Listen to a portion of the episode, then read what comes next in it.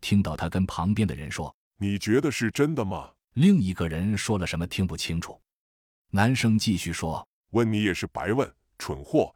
你们红蜘蛛都是这个智商吗？这一句“红蜘蛛”让两人同时一震，只听得男生低沉的道希望你没有骗我。：“一零零六大声道。”你说过我帮你三次，你就放了小青，这已经是第三次了。对面呵呵一笑道等这次结束吧，我要看结果。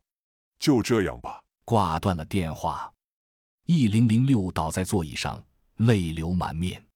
过了一小会儿，对 V 零幺幺说请吴所长来好吗？：“三分钟后，吴所长和甄洛一行出现在审讯室。一零零六已经恢复了平静。他说所长，我按您说的做了。：‘吴所长道。很好。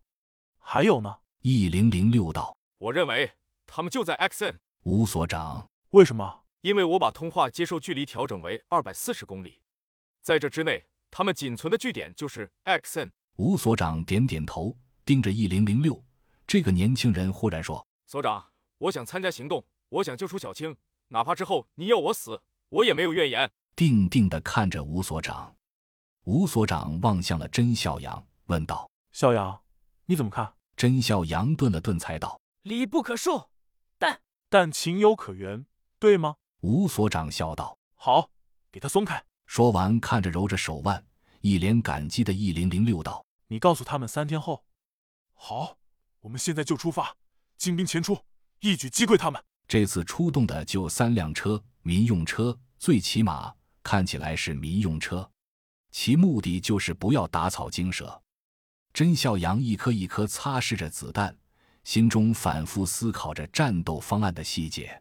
红蜘蛛，红蜘蛛，我要你们这些杂碎血债血偿！